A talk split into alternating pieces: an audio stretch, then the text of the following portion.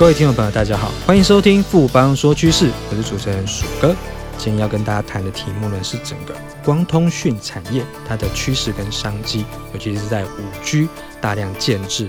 的一个元年开始，相信光通讯整个产业趋势的发展是相当的亮眼跟值得关注的。我们先休息一下，马上回来。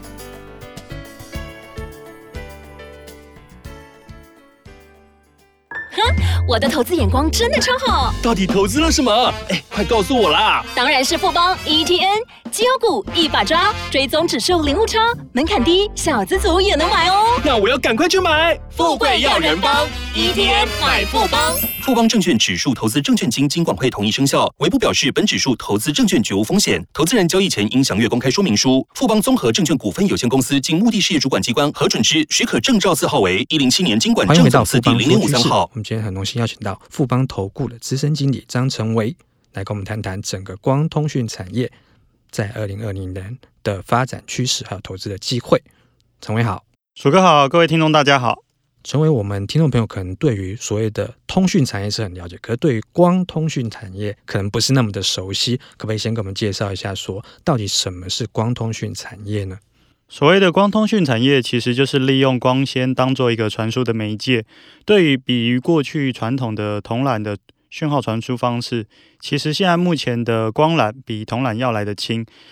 目前有一些产业基本上对于轻量化的需求其实蛮大的，例如飞机上的网络应用，基本上就是用光通讯元件为主。由于光通讯元件其实具备了传输距离长、传输速度快等优点，因此大量使用于骨干网络的部件，例如我们现在经常会使用到的越洋海底的电缆，或者是城市里面的宽频，都是已经使用。光缆的网络为基础。此外，光通讯其实在我们一般消费者家中也常会利用到，例如海波大宽频，就是利用所谓的光纤连接到我们的用户家中，提供一些高速的网络。所以我们在家里其实就可以看到一些高画质的影音啊，或者是像 MOD 的一些电影。在四 G 行动宽频还没有普及的时候。光纤上网其实是我们过去在使用宽频上网最主要的方式之一，但是随着近年来四 G 普及，再加上行动宽频大家大量的使用，其实影响到整个光纤。到府上网的成长，也就造成这些通讯产业，其实在过去慢慢有淡出整个投资的视野。不过，其实未来整个的智慧物联网其时代的来临，人们对于高宽频、高网络稳定的一个环境，其实它的需求是有在增加的。根据 Cisco 他们所做的预估。未来几年，每人每年使用网络的流量会从二零一七年的十六 GB 成长到二零二二年的五十 GB，在短短的五年就成长了三倍。所以，这一些对于高度的网络流量的需求，其实会带动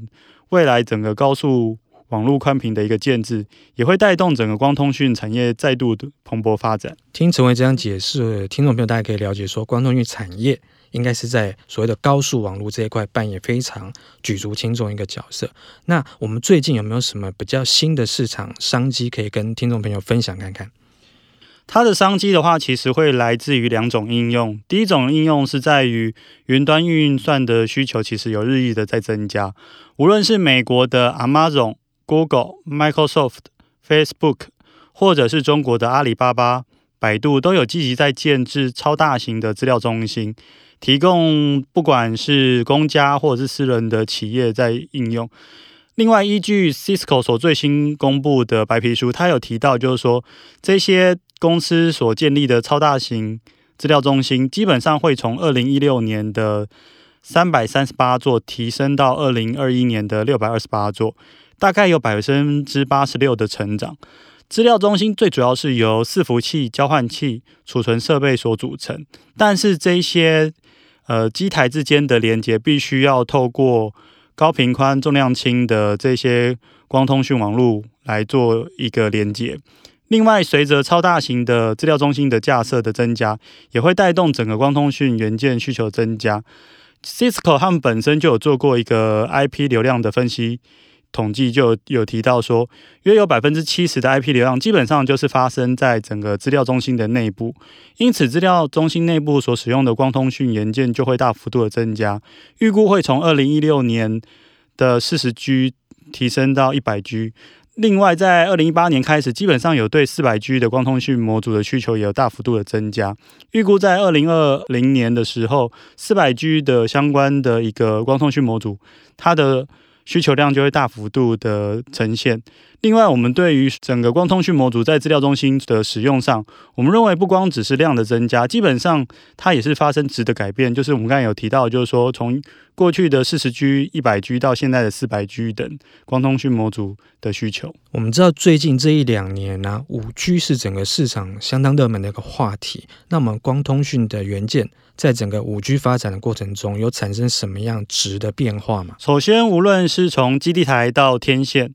或者是基地台到后端的一个机房，基本上都是会使用到光通讯元件的。由于五 G 网络最主要有三大特性，包含了高频宽、低延迟、大连接等。要满足这三大特性，基本上就是要部件非常多的基地台。根据调查，五 G 基地台的部件的密度会是现在四 G 的二到三倍之上，所以在基地台后端的讯号的传输的速度就会大幅度的一个增加。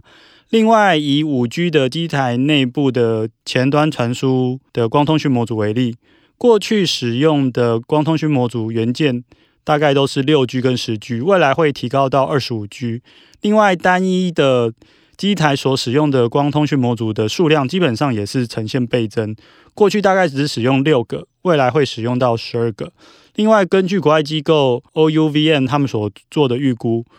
五 G 基地台所使用的二十五 G 的光通讯模组的数量，预估会从二零一九年大概两百万组，成长到二零二四年的一千两百六十万组。我们可以看到，在短短的五年之间，基本上就成长了六倍之多。我们认为，未来这些光通讯模组相关的商机，其实是非常值得期待的。所以，终结以上我们所提到，不管是在对于资料中心以及五 G 地台对于光通讯模组的需求的增加下，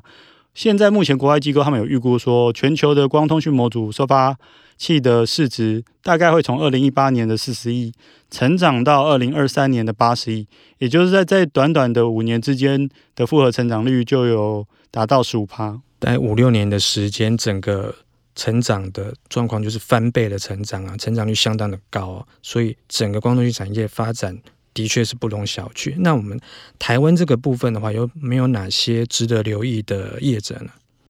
目前台湾的光通讯产业最主要可分为生产光通讯元件的光收发器为主。那台湾目前在光收发器又主要可分为主动元件跟被动元件。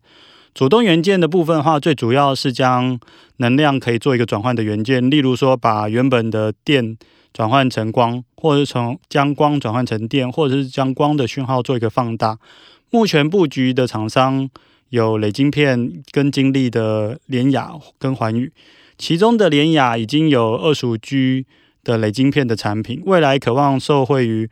呃中国大陆目前对于五 G 基地台积极的部件。另外的话，其实目前中国也基本上在去美化的同时，他们也会采购大量的中国内部或者是台湾的零组件。另外，在被动元件的部分的话，由于被动元件最主要是指这些没有外加能量就能够让光讯号产生变化的元件，所以相关的厂商的话，其实包含了光纤的跳接线的上诠，以及薄膜滤光片的统芯、东点等。